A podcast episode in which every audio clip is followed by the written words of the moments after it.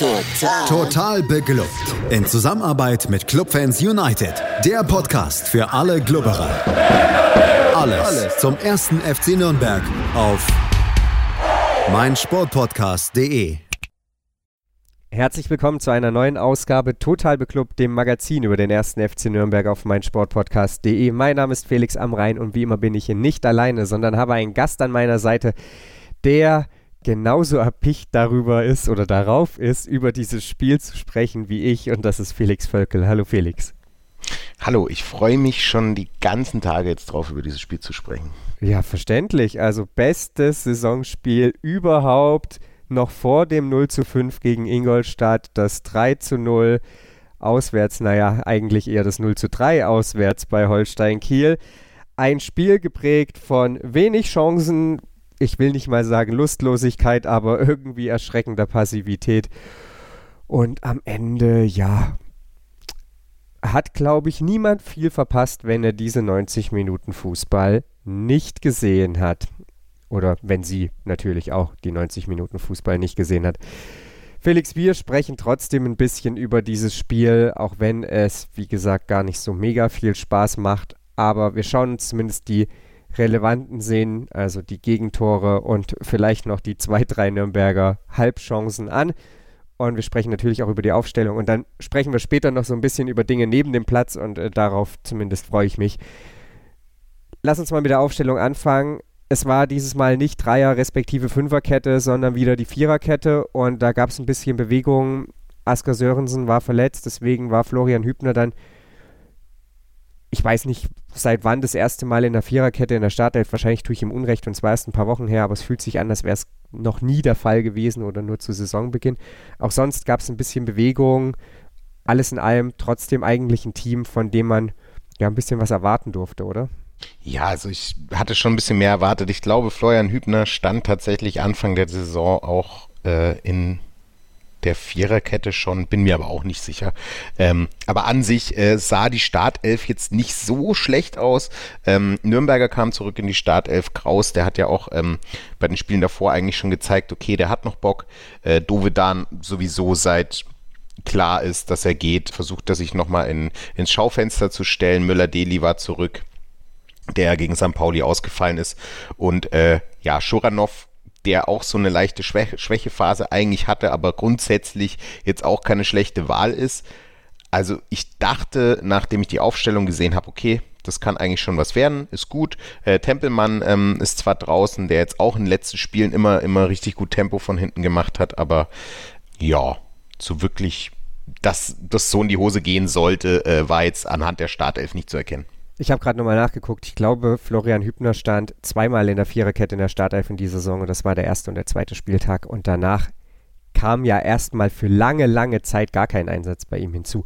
Das nur, um der Vollständigkeit halber hier das aufzuklären. Du hast schon gesagt, es war dann eben so, dass ja Johannes Geis auch auf der Bank saß und Pascal Köpke, der konnte ja nicht so richtig mittrainieren, auch der dadurch dann eben nicht dabei. Tempelmann war, wie gesagt, auf der Bank, dafür dann eben Nürnberger und ja, dann haben wir eben am Ende eigentlich ein Team gesehen, von dem wir, glaube ich, eben, wie gesagt, ein bisschen was erwarten durften, dass Möller-Deli eben auch wieder dann das Spiel gestaltet. Mich recht positiv gestimmt und es war auch so, das muss man jetzt mal noch irgendwie zur Ehrenrettung, bevor hier meine kleine Schimpftirade vielleicht beginnt, sagen, dass am Anfang zumindest mal der Ball noch in Nürnberger Reihen war und man so ein bisschen dieses Spiel kontrolliert hat, weitestgehend. Aber ähm, das war es dann leider Gottes auch irgendwie. Stattdessen war erster Schuss, erstes Tor gefühlt angesagt bei Holstein Kiel in der 14. Minute, Felix. Und ja, ich weiß auch nicht. Also, wir reden nachher nochmal über Tom Kraus und ich mag ihn wirklich aber was zur Hölle war denn da los? Ja, also Ried hatte den Ball und eigentlich hat er ihn den auch ganz gut abgenommen und dann wollte er den, ich weiß gar nicht genau, was er da eigentlich machen wollte, den nach vorne passen, aber äh, nicht so und hat den eigentlich so leichtfertig hergegeben, wie ich es bei ihm noch nie gesehen habe. Und dadurch ist dann halt eben die, die Chance entstanden. Er hat auf Holtby gepasst, äh, der auf Skripsi und der kann natürlich schießen und hat es 1-0 gemacht. Das war absolut unnötig und ja, geht halt eigentlich voll auf seine Kappe. Ich will jetzt nicht sagen, dass Martinia das hätte halten sollen, weil den will ich sowieso bei dem Spiel möglichst wenig ankreiden, weil er wahrscheinlich noch am wenigsten dafür konnte, was da überhaupt abgegangen ist. Aber ja, das muss einfach, nachdem er den Ball gewonnen hat, muss Tom Kraus den dann auch besser rausspielen und nicht direkt zum Gegner, damit äh, die quasi das 1 zu 0 schießen. Ich weiß nicht, wo er da in seinem Kopf war, aber anscheinend nicht so beim Spiel. Ja, ich hatte irgendwie auch so ein bisschen das Gefühl, dass er, weiß ich nicht, mit Ried nicht so richtig gerechnet hat. Also Ried läuft ihn ja einfach an und nimmt ihm halt den Ball ab. Ne? Also die, die, dieses bisschen durch die Gegend latschen mit dem Ball war in dem Moment halt einfach fatal, zumal er ja Anspielstationen, zumindest eine, meine ich, in Schindler in der, im Zentrum gehabt hätte. Also er läuft da halt Richtung Tor aus irgendwie, pass ihn doch in die Mitte, Schindler kann von hinten das Spiel eröffnen weiß ich halt auch nicht so richtig, ja. Und dann kommt der Ball halt über Holtbeat zu Skripski, der den Ball dann halt auch perfekt nimmt. Also Martinia komplett raus aus der Nummer für mich. Man kann natürlich noch die Frage stellen, warum unsere gesamte Verteidigung in dem Moment halt wirklich so dermaßen schlecht steht, dass da keiner bei Holtby ist, dass da keiner bei Skripski ist. Florian Hübner, der wird ja so ein bisschen düpiert, das sieht man in den Zusammenfassungen gar nicht von Ried an der, fast an der Mittellinie oder an der Mittellinie in der Entstehung des Tores, bevor dann eben Kraus den Zweikampf erstmal gewinnt. Und ich weiß auch nicht, also Florian Hübner, der trabt dann irgendwie so in dieses Spielgeschehen da zurück. Ich weiß nicht, ob er sich noch als zusätzlichen Anspielpartner da im, im Zentrum weiter positionieren wollte. So hat er auf jeden Fall dann hinten gefehlt. Ging also in der 14. Minute schon mal denkbar schlecht los. So, dann der erste FC Nürnberg, ich habe es gesagt, in der Anfangsphase so 20, 30 Minuten irgendwie mehr oder weniger halt im Spiel. Es gab dann so ein paar Chancen durch Dovedan. In einer, in der 17. Minute wird der Schuss geblockt. In der 20. findet dann Tim Handwerker Nikola Dovedan sehr, sehr frei. Und ich glaube, Felix Nikola Dovedans Reaktion über diese Chance oder vielmehr das, was er daraus gemacht hat, sprach dann irgendwie auch Bände. Ja, also er hatte mal wieder die Chance, sich ähm, als Kopfballungeheuer quasi zu zeigen, aber wieso er diesen Ball aus der Entfernung nicht mal aufs Tor köpfen kann, kann er sich wahrscheinlich selbst nicht erklären, weil der ging mehr drüber, als er vorm Tor stand. Also keine Ahnung, er war gefühlt drei Meter vorm Tor, da war nur noch der Torhüter er hätte eine der Ecken nehmen können, wahrscheinlich selbst wenn er in die Mitte geköpft hätte, wäre drin gewesen, aber er hat ihn halt drüber geköpft, hatte alle Zeit der Welt. Ich weiß nicht, wieso der nicht aufs Tor ging. Keine Ahnung. Er auch nicht. Nee, er auch nicht. Schlug dann die Hände vors Gesicht und das völlig zurecht. Also ich glaube, es waren dann ungefähr sieben Meter, aber ich teile deine Einschätzung völlig. Es hat sich angefühlt, als wäre er weiter drüber gegangen, als er davor stand. Und er hat ja wirklich gar keinen Druck, ne? Er steht da komplett blank und bisschen überspitzt formuliert könnte man sagen, er könnte wahrscheinlich sogar noch runternehmen, aber das wäre dann wahrscheinlich doch zu viel des Guten gewesen. Kurze Zeit später hat er dann noch eine Freistoßchance und das sage ich jetzt wirklich ungern, ist somit das Beste gewesen, diese drei Chancen, was der FCN über das komplette Spiel zustande gebracht hat. Das nächste Mal, dass wir über eine relevante Chance des FCN reden werden, ist in der 82. Minute. Und das ist einfach nur kreislich. Also das ist einfach Premium. nur, ja, wirklich, wirklich grausam. Ähm, es war dann auch so, dass ich, ich weiß es nicht, ich kann mir das auch alles schwer erklären und ich will jetzt auch gar nicht so mega groß hier rumorakeln. Es war auf jeden Fall sehr, sehr sichtbar, wenn man das Spiel halt gesehen hat, dass dann so ab der 30. Minute gar nichts mehr ging. Also vorher hatte man wenigstens noch so ein bisschen den Ball und dann hatte man nicht mal mehr den Ball. Dann hat auch nur noch Kiel gespielt und so ging das dann da irgendwie dahin. Kiel spielte Fußball, spielte immer wieder über die Außen. Der FCN kam irgendwie gefühlt in keinen Zweikampf so richtig rein und hatte dann Glück, dass in der 40. Minute die Sache nicht bestraft wird.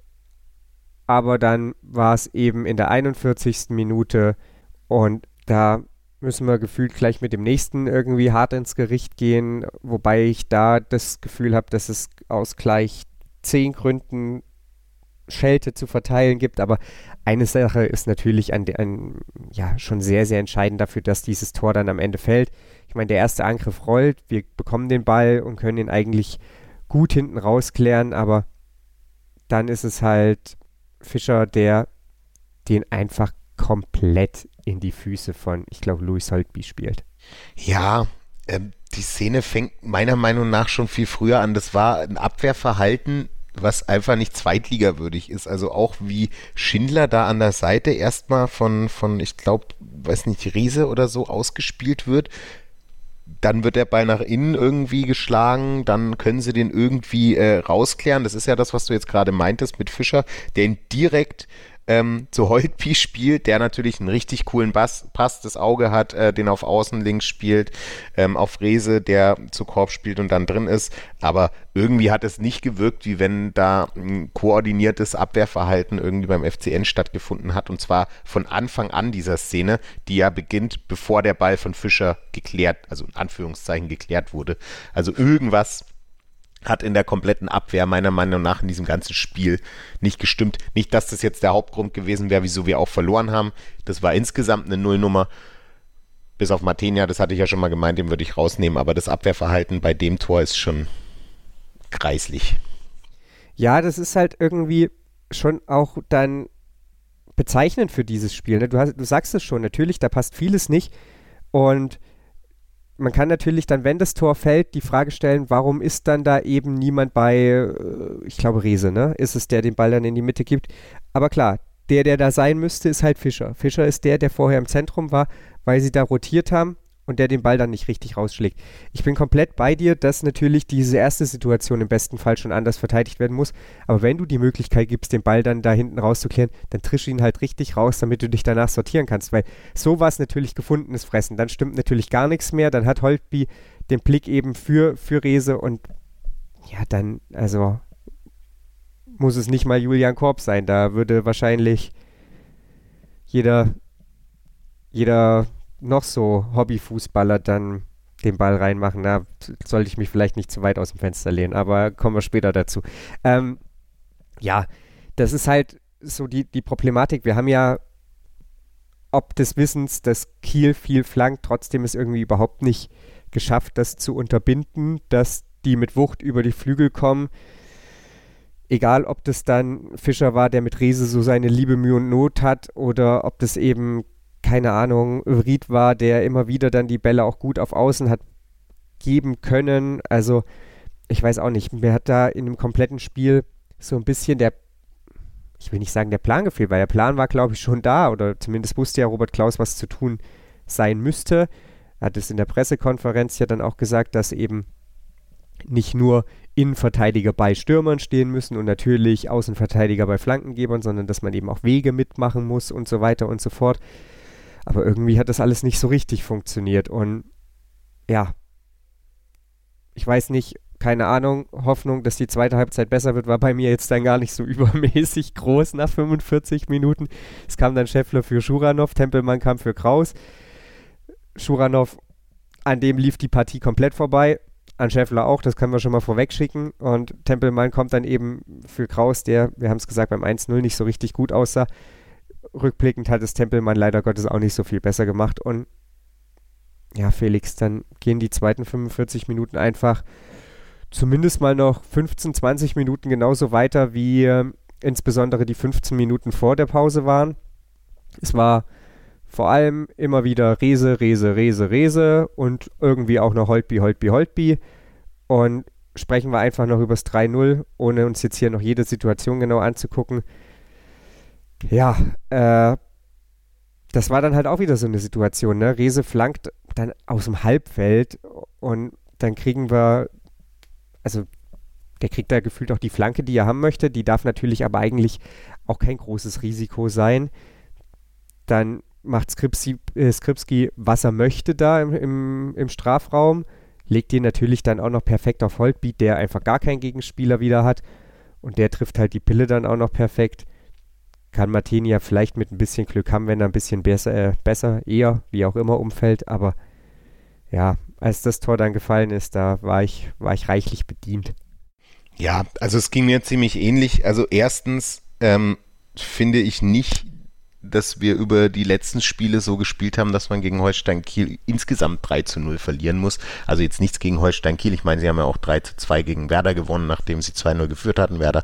Aber ich hatte mir tatsächlich ein bisschen mehr ausgemalt und das war halt wieder so ein, also es, wenn man sich das, das kann man sich noch zehnmal angucken, aber es sieht eigentlich aus wie bei einem Testspiel, wie so ein, die, die, die, die, die, die Nürnberg-Abwehr so ein bisschen wie so ein statisches Bild und Skripski schießt da irgendwie und das geht nicht und dann irgendwie zu Rese raus und der steht komplett frei. Interessiert auch keinen, dass der da irgendwie ist und dann kann der halt mit aller Zeit der Welt sein erstes Saisontor machen. Ja, Martinia war, glaube ich, noch leicht dran. Ich weiß es nicht mehr genau oder kurz davor leicht ja, dran es, zu sein. Ja, ist leicht dran. Ja, es ist aber auch sehr platzierter Schuss. Ähm, würde ich ihm wieder nicht ankreiden, aber ähm, ja, ist halt schon ziemlich bitter. Aber letztendlich, wenn man sich alles in allem anguckt und vor allem dann anguckt, okay, wie viele Schüsse aufs Tor wir hatten, nämlich genau null, ähm, ist das halt dann am Ende auch verdient.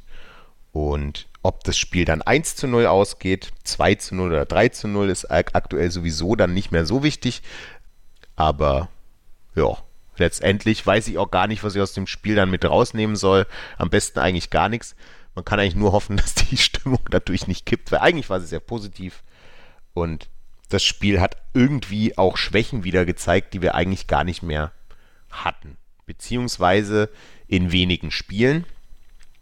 Und da zählt auch Ingolstadt dazu äh, oder auch gegen KSC, wo einfach, also es wirkt wie wenn die Mannschaft da irgendwie so ein komplett Blackout hat und vergisst, äh, wie man Fußball spielt. Und zwar nicht jetzt die, die guten Sachen und die krassen Sachen, sondern einfach so Grundprinzipien der Verteidigung und des Fußballspielens an sich.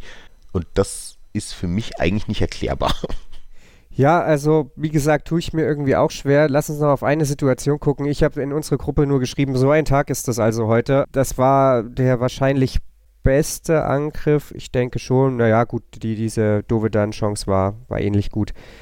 Köpke lässt Tiska da rechts stehen, zieht in den Strafraum, bedient Valentini und besser, besser geht's dann auch einfach nicht mehr. Lege ich mich fest. Also, das ist ein Ding, der muss drin sein. Ich weiß gar nicht.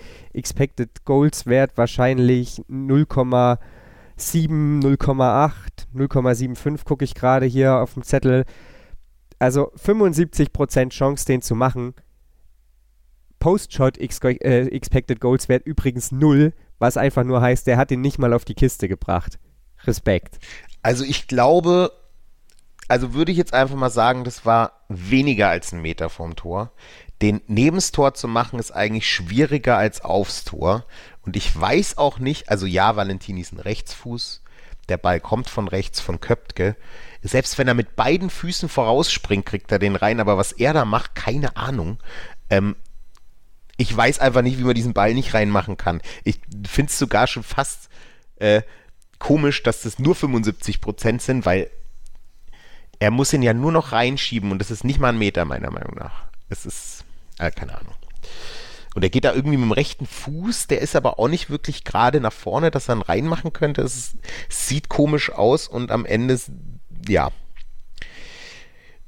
Ja. Keine ich, Ahnung. Ich weiß es auch das nicht. Das passt zum ganzen Spiel. Ja, ja, also ich glaube auch in der Sportschau-Zusammenfassung hieß es dann später, irgendwie so sinngemäß, äh, dass das eine Szene wäre, die das Spiel des FCN in seiner Gänze gut zusammenfasst. Ich glaube, es waren, ich weiß nicht, ich würde sagen, es waren vier Meter oder sowas. Ich habe das Gefühl, er ist so fast am fünf Meter Raum, ein bisschen davor. Aber das ist egal, das macht es nicht besser. Also der muss einfach aufs Tor kommen. Das ist genau wie dieser, na, noch mehr, das ist noch schlimmer als dieser Kopfball. Kopfball muss eigentlich auch aufs Tor kommen. Ähm, ja, und so geht dieses Spiel dann so dahin.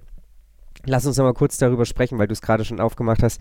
Ich hatte halt das Gefühl, die spielen 30 Minuten, 25 Minuten, ist auch nicht so wichtig, wie lang genau. Versuchen die irgendwie in dieses Spiel reinzukommen, aber sie finden halt irgendwie keinen richtigen Zugriff. Also sie haben ja schon sehr, sehr viel den Ball gehabt. Gerade in dieser ersten halben Stunde waren das irgendwas um die 65 Prozent Ballbesitz.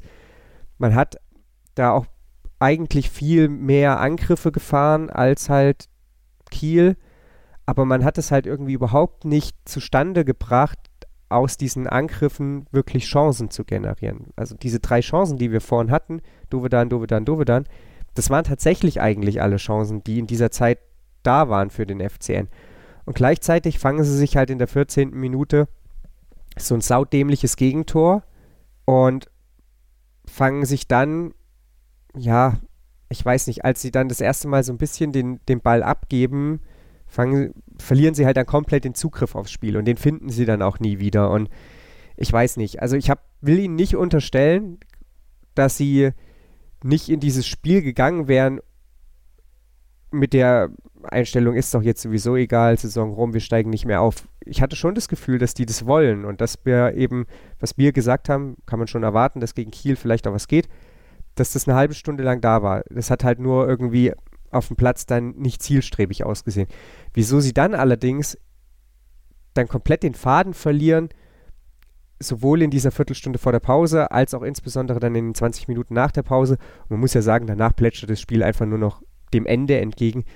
Das weiß ich nicht. Ob die Mannschaft in dem Moment dann da nicht mehr gefestigt genug war, dass dann vielleicht auch die Anspannung einfach raus ist, das ist so fast meine, meine Vermutung, dass sie dann da einfach auch nicht mehr zurückkommen konnten. Aller spätestens nach dem 3-0, wenn du halt auch weißt, okay, es geht jetzt hier um nichts mehr und ein 3-0 biegst du halt sowieso nicht im, ja, gleich gar nicht im Vorbeigehen, aber eigentlich halt überhaupt nicht um.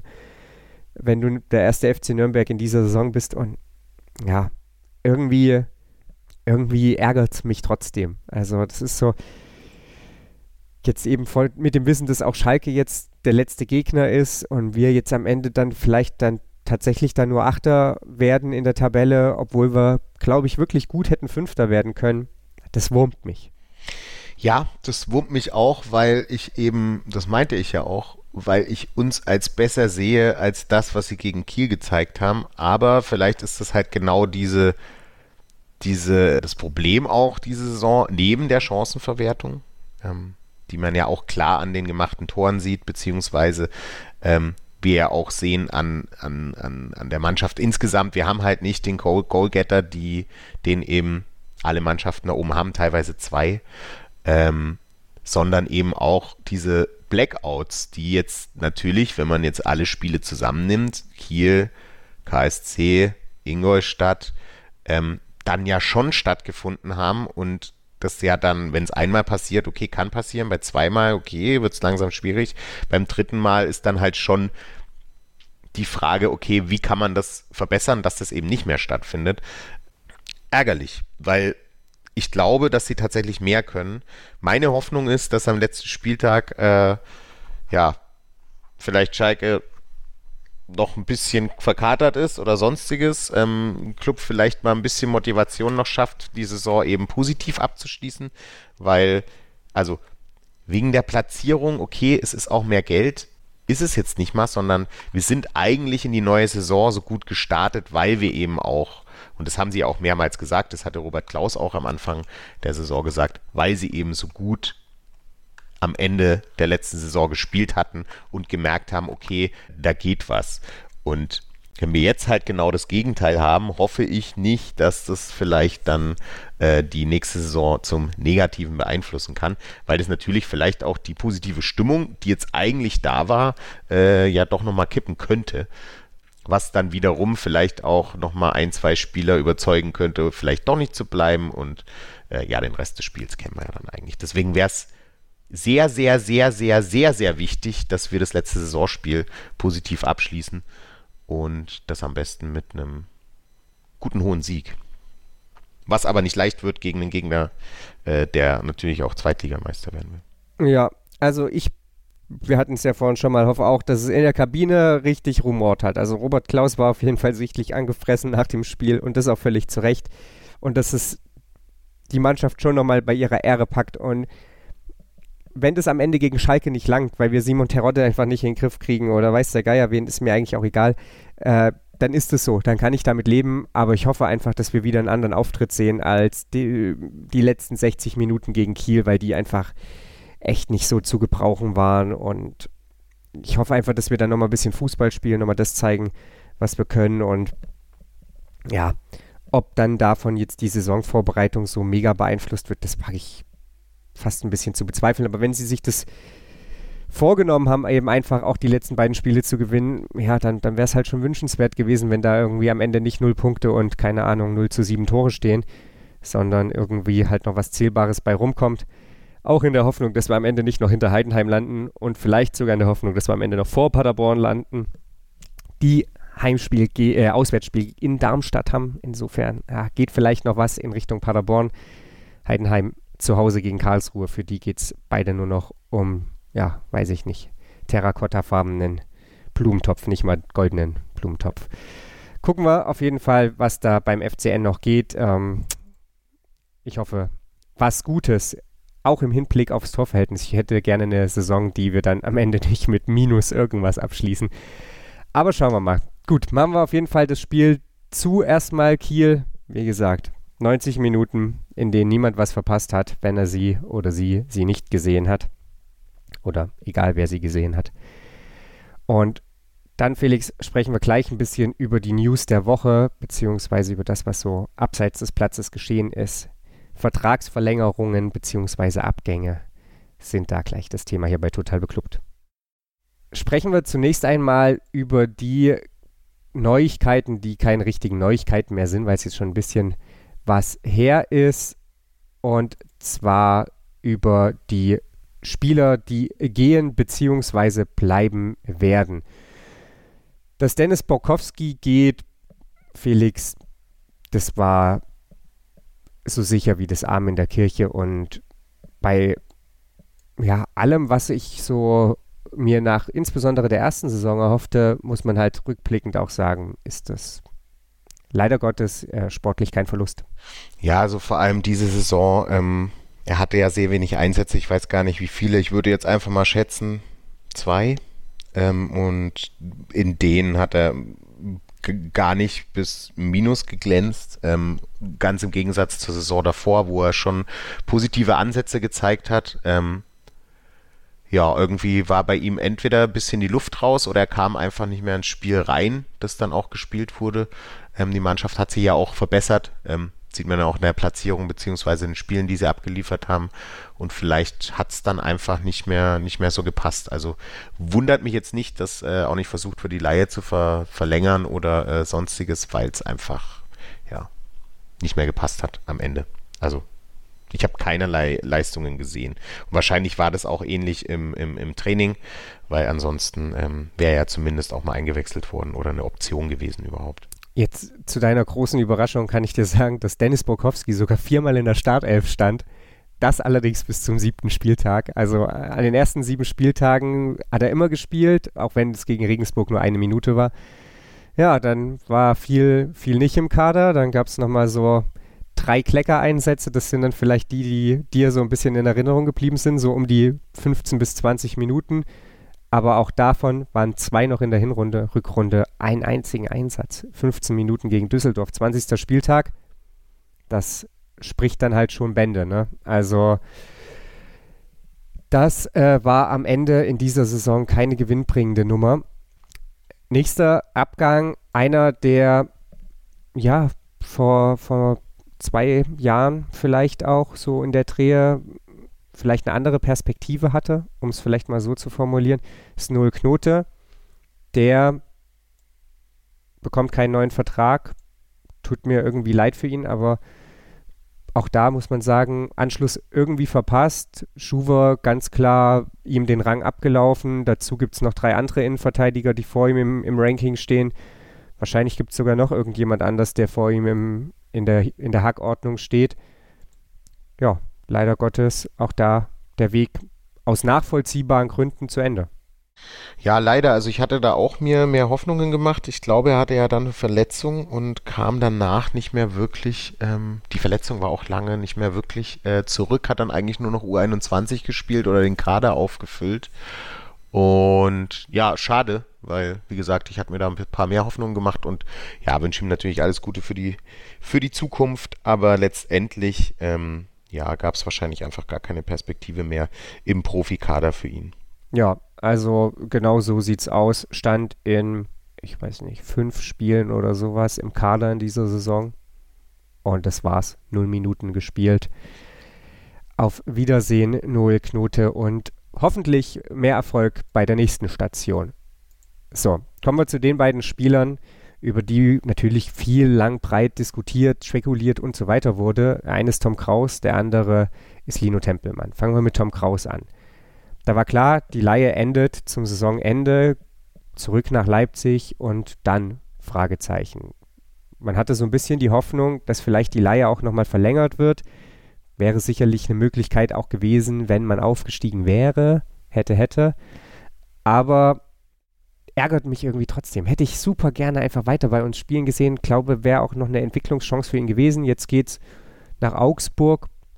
Keine Ahnung, wie gut die Chancen da auf Einsätze stehen, mag ich nicht zu beurteilen, aber Tom Kraus auf jeden Fall jemand, Felix, der, als er zu uns kam, für mich komplett unbeschriebenes Blatt war, dann erst gute Ansätze gezeigt, dann immer besser geworden, dann richtiger fester Bestandteil der Mannschaft gewesen und auch in dieser Saison ja wirklich richtig, richtiger fester Bestandteil des Teams einfach war und Qualitäten eingebracht hat, mitgebracht hat, die, die dem FCN gut zu Gesicht gestanden haben. Ja, ähm, war für mich auch ein komplett unbeschriebenes Blatt. Äh, Robert Klaus kannte ihn ja wahrscheinlich aus seiner Zeit in Leipzig ähm, und hat da vielleicht auch schon ein Auge auf ihn geworfen. Äh, anfangs kann ich mich erinnern, dass ähm, so die Körperlichkeit bei ihm noch nicht so stark war. Das hat er aber ziemlich schnell aufgeholt und wurde zum, also vor allem diese Saison richtig wichtigen Spieler, der jetzt nicht unersetzbar war, weil es wurde ja auf der 6 schon oft rotiert, was eigentlich eher ähm, Geis wehgetan hat am Ende als Kraus, aber wenn er da war, im richtigen Spielsystem auf den Gegner abgestimmt, dann haben wir halt auch wegen ihm ähm, ähm, Spiele gewonnen und deswegen ist es halt so schade, dass er geht. Ich hätte auch definitiv noch Entwicklungspotenzial gesehen, vor allem, weil er halt auch, also Robert Klaus vor allem auf ihn setzt und er halt definitiv auch Potenzial hat, äh, für die Startelf zu spielen und ähm, da noch ein paar Schritte zu machen. Ob es in Augsburg genauso gut klappen wird, auch mit dem Spielsystem und so weiter, was ja jetzt nicht das ist, was er seit Jahren kennt, weil man muss ja auch sagen, dass Robert Klaus vielleicht eher ein System spielt, das er auch seit Jahren kennt, als vielleicht in Augsburg muss er aber auch in seiner weiteren Karriere dann einfach lernen, auch in anderen Systemen zu spielen. Ich bin gespannt, ob es was bei ihm wird. Es gab ja schon viele Negativbeispiele, die sehr früh auch gewechselt sind vom Club und man nicht mehr so viel von ihnen hört. Ja, ich bin gespannt. Aber es war, wie gesagt, eigentlich auch schon für mich äh, abgeschlossen ab dem Zeitpunkt, wo klar war, dass Nürnberg nicht aufsteigt, dass nicht Tempelmann und Kraus bleiben werden und im Worst Case beide gehen. Ja, so, so, so schlimm war es dann doch nicht. Ja, immerhin positiv. Einer von beiden bleibt und dann gucken wir mal. Ich glaube, wir haben gerade vielleicht sogar ein bisschen vorschnell Nägel mit Köpfen gemacht. Ich glaube, es ist noch gar nicht bekannt, ob er wirklich zum FC Augsburg wechselt. Aber auf jeden Fall sind die hart interessiert. Verständlicherweise äh, Tom Kraus einfach jemand mit sehr, sehr guten Anlagen. Der andere ist, wie gesagt, Lino Tempelmann. Da läuft die Laie noch, und trotzdem war da so ein bisschen bei mir die Angst da, dass wir den auch nicht mehr sehen. Weil Lino Tempelmann für mich sogar noch ein bisschen weiter ist als Tom Kraus. Wenngleich er das vielleicht auch nicht immer auf den Platz bringt, aber wenn er es auf den Platz bringt, dann, dann ist es schon enorm, was der am, am und auch gegen den Ball macht. Und hätte mich jetzt nicht so mega gewundert, wenn Freiburg sagt, okay, den holen wir mal zurück, geben den vielleicht auch an einen Bundesliga-Verein, damit er da noch ein bisschen schneller reift. Aber positiv, Lino Tempelmann bleibt dem FCN erhalten in der nächsten Saison. Und das ist aus meiner Sicht schon ein sehr, sehr wichtiges Zeichen hinsichtlich Mittelfeld. Mats Möller-Deli ist fester Bestandteil des Mittelfelds. Johannes Geis müssen wir mal gucken, hat aber auf jeden Fall Vertrag. Jens Kastrop glänzt in der U21, ist immer wieder Teil des Kaders. Vielleicht dann auch nächste Saison dann eben derjenige, der so ein bisschen den den Überraschungsmann mimt, wie Lino Tempelmann und Tom Kraus es eben jetzt in der vergangenen Saison beziehungsweise in der vorletzten Saison gemacht haben. Und damit hat man zumindest schon mal so ein, so ein Grundgerüst, Schleimer natürlich noch, soll nicht unterschlagen werden, mit dem man arbeiten kann. Ja, ich finde auch, man kann da definitiv mitarbeiten. Ich freue mich tierisch, dass äh, Lino Tempelmann bleibt, weil er einfach einen unglaublichen Zug nach vorne hat. Er zieht immer nach vorne, er nimmt die Mannschaft mit, er ist tierisch motiviert. Beispiele, zum Beispiel, als er den Elfmeter gegen Bremen rausgeholt hat, er hat einfach Bock zu spielen, er will auch immer spielen und hat, also ja, wie gesagt, einen tierischen Drang nach vorne, wo die Gegner auch, also er ist sehr schwer für die Gegner auch zu, zu bespielen und zu verteidigen. Ähm, ich glaube, er wird auch wieder nächste Saison richtig wichtig als Sechser und ja, freue mich mega, dass er bleibt. Ähm, bin sehr gespannt, was, was äh, noch passiert. Es gab ja jetzt die Gerüchte, das ist, glaube ich, auch noch nicht safe, dass äh, Handwerker vielleicht bleibt.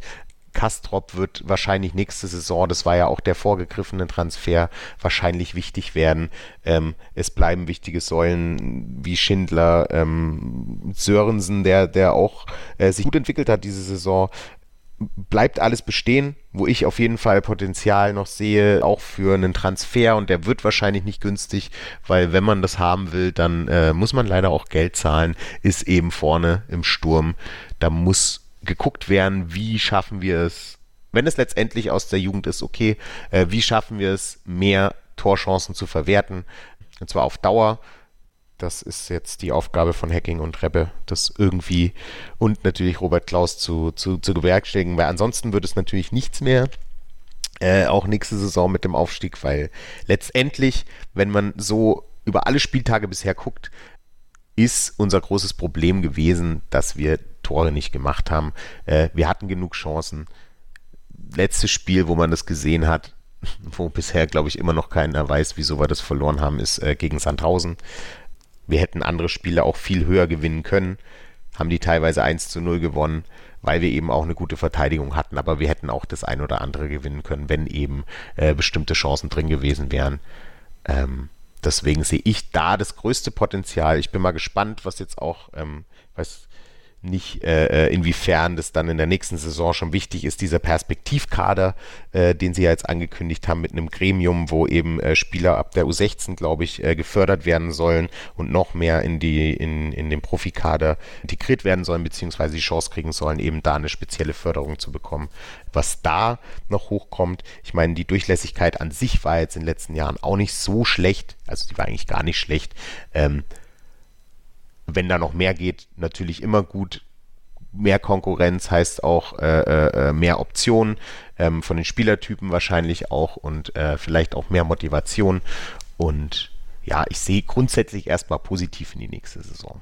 Vor allem eben, weil ein Grundkern bestehen bleibt, ähm, Robert Klaus auch bleibt, da kommen wir wahrscheinlich auch noch mal kurz drauf und wir hoffentlich noch einen ruhigen Saisonabschluss haben.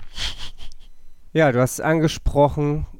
Vorne, da drückt so ein bisschen der Schuh. Mal gucken, wie das dann nächste Saison wird. Pascal Köpke, wenn er eine komplette Vorbereitung mitmacht. Fragezeichen schweben so ein bisschen über Erik Schuranov. Manuel Schäffler hat Vertrag.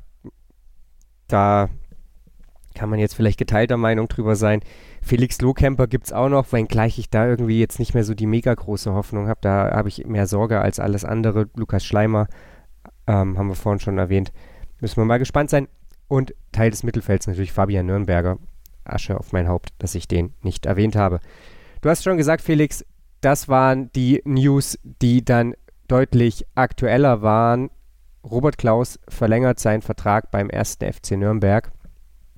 Und das ist auf jeden Fall ein Zeichen. Ne? Das kann natürlich auch verschiedene Gründe haben. Warum wird der Vertrag verlängert? Gleichzeitig vielleicht ein bisschen mehr Gehalt. Vielleicht gibt es da auch irgendwo noch eine Ausstiegsklausel, die da jetzt drin steht. Alles in allem ist aber auf jeden Fall erstmal damit zu rechnen, wenn jetzt nichts ganz Unvorhergesehenes passiert, dass Robert Klaus auf jeden Fall nächste Saison Trainer des FCN ist. Hätte auch so noch Vertrag gehabt, aber das ist ja auch irgendwie dann ein Zeichen dahin. Und ja, seine Äußerungen haben mich irgendwie generell positiv gestimmt. Ich habe schon das Gefühl, dass, dass Robert Klaus mit dem FCN was entwickeln möchte, dass er eben die Mannschaft entwickeln möchte, dass er was aufbauen will, dass er dann natürlich nächste Saison, nach dieser Saison dann auch um den Aufstieg mitspielen möchte. Dann wäre natürlich spannend zu wissen, jetzt so ein bisschen in eine Glaskugel schauen zu können, was, wenn es nächste Saison nicht klappt, bleibt er dann auch, um dann eben noch einen Anlauf zu starten. Aber ich habe das Gefühl, Robert Klaus passt gut zum, zum FCN oder zumindest gefällt er mir gut in der Rolle als FCN-Trainer und ja, gutes Signal. Ja, ich war auch positiv überrascht. Ähm, Also klar wird wahrscheinlich der, das Gehalt auch ein bisschen angepasst, äh, was ja klar ist. Ich meine, er hat ja auch eine gute Saison äh, gezeigt. Ähm, man hat definitiv einen Schritt nach vorne gesehen bei der ganzen Mannschaft. Ist auch berechtigt, dass man dann äh, das wahrscheinlich auch geldmäßig ein bisschen entlohnt. Es ist aber trotzdem sehr, sehr cool, dass er das jetzt erstmal verlängert hat. Über Vertragslaufzeiten sprechen sie nicht. Wahrscheinlich noch mal ein Jahr oder zwei Jahre. Man weiß es nicht, aber es ist grundsätzlich ein gutes Zeichen, weil erstens ist es dann auch so, dass man vielleicht auch noch mal ein bisschen mehr Geld bekommt, wie wenn er ähm, nur noch ein Jahr Vertrag hat oder gar keinen mehr. Und das Zweite ist natürlich auch, dass man gemerkt hat, okay, er hat wirklich, was du ja auch gesagt hast, Bock, da was zu entwickeln. Er sieht da Potenzial, er sieht noch nicht das Ende der Fahnenstange und ihm macht es insgesamt Spaß, auch mit der Mannschaft zu trainieren. Dann hat er noch einen Witz mit drangehangen. Er hofft für sie auch. ähm, für sie ist es auch okay, dass er verlängert hat. Ähm, ich glaube, die Stimmung insgesamt, jetzt mal das Kielspiel rausgenommen, ist in der Mannschaft auch gut mit dem Trainer zusammen. Ähm, und ich denke, da geht auch noch definitiv was. Und insgesamt vielleicht ist halt Robert Klaus auch ein Typ, der gerne Sachen auch erstmal entwickelt, bevor er dann vorschnell entscheidet, äh, woanders hinzugehen. Ich kann mir jetzt nicht vorstellen, dass er überhaupt keine Interessenten gehabt hat, weil natürlich haben auch andere einen Blick drauf geworfen, was er so kann. Äh, die Frage ist, was er dann für Interessenten hatte. Das, das können wir natürlich nicht wissen. Wenn er jetzt nächste Saison äh, nochmal so eine Saison hinlegt, vielleicht auch ein bisschen weiter oben. Natürlich hoffen wir alle irgendwie sehr, sehr viel weiter oben. Dann wird es natürlich nochmal äh, richtig spannend, ob er dann auch beim FCN bleibt und wahrscheinlich auch, ob wir aufsteigen oder nicht. Äh, ich würde mal schätzen, wenn es dann nicht reicht am Ende, dass er dann vielleicht doch sagt, okay, ich äh, starte irgendwas anders. Aber letztendlich für nächste Saison ist das erstmal ein sehr gutes Zeichen und ich habe mich auch sehr, sehr gefreut, dass er das gemacht hat, äh, da auch noch sehr viel Potenzial sieht. Ja, Vertrag vorher lief ja bis 2023. Also es hätte halt auch sein können, dass er dann einfach nächsten Sommer ablösefrei geht. Ne? Also klappt nicht, okay, ciao. Äh, und das, der Sache hat man jetzt auf jeden Fall mal vorgebeugt. Und das ist auf jeden Fall ein gutes Zeichen. Fällt mir auch schwer zu glauben, dass es so gar keine Interessenten gegeben haben soll. Äh, ist ja aber auch gar nicht so kommuniziert worden. Von daher darf man einfach mal gespannt sein, was dann da am Ende bei rumkommt. Ich bin auf jeden Fall gespannt, was am Sonntag bei rumkommt, Felix. Der erste FC Nürnberg empfängt Aufsteiger Schalke 04. Wir machen total beklubbt Gruppenausflug ins Stadion und schauen uns das dann vor Ort an. Heute sage ich erstmal danke, dass du dir mit mir Kiel nochmal angeschaut hast und dann bleibt mir ansonsten nicht mehr viel zu sagen. Gegnergespräch gibt es diese Woche wahrscheinlich eher nicht, auch wenn es mir leid tut und dann hören wir uns spätestens nächste Woche wieder und sprechen dann darüber, wie der Saisonabschluss war. Eine Neuigkeit muss ich doch noch verkünden, fällt mir gerade ein. Die Clubfrauen haben 2 zu 1 in Leipzig verloren. Das tut natürlich immer besonders weh, gegen Leipzig zu verlieren. Aber so ist es halt. Kann man nichts machen. Saison trotzdem ja immer noch auf einem guten Weg. Das demnächst ja auch nochmal Thema bei Total Beklubbt. Ansonsten, wie gesagt, hören wir uns dann nächste Woche wieder. Bis dahin, bleibt gesund. Wie viele Kaffees waren es heute schon? Kaffee spielt im Leben vieler eine sehr große Rolle. Und das nicht nur zu Hause oder im Café, sondern auch am Arbeitsplatz. Dafür gibt es Lavazza Professional. Kaffee am Arbeitsplatz, der genauso lecker schmeckt wie in eurem Lieblingscafé. Die perfekte Kaffeelösung für jede Art von Unternehmen. Klein, mittel, groß. Ihr habt auf jeden Fall einen Kaffee, der schmeckt. Die richtige Motivation für eure Arbeitstage. Alle Infos zu Lavazza Professional findet ihr auf lavazzapro.de mit allen Kaffeelösungen für euer Büro. Ich habe mich natürlich schockverliebt, weil die war wirklich ganz, ganz klein. So begann die Mensch-Hund-Beziehung zwischen Christina und Tierschutzhund Frieda. Und wie es danach, nach dem ersten Moment der Verliebtheit, so weiterging und welche Klippen es danach zu umschiffen galt, das hört ihr in der neuen Ausgabe von Iswas Dog, dem Podcast für harmonische Mensch-Hund-Beziehungen. Iswas Dog? Mit Malte Asmus. Überall, wo es Podcasts gibt. Total. Total beglückt. In Zusammenarbeit mit Clubfans United. Der Podcast für alle Glubberer. Alles, Alles zum ersten FC Nürnberg auf meinsportpodcast.de.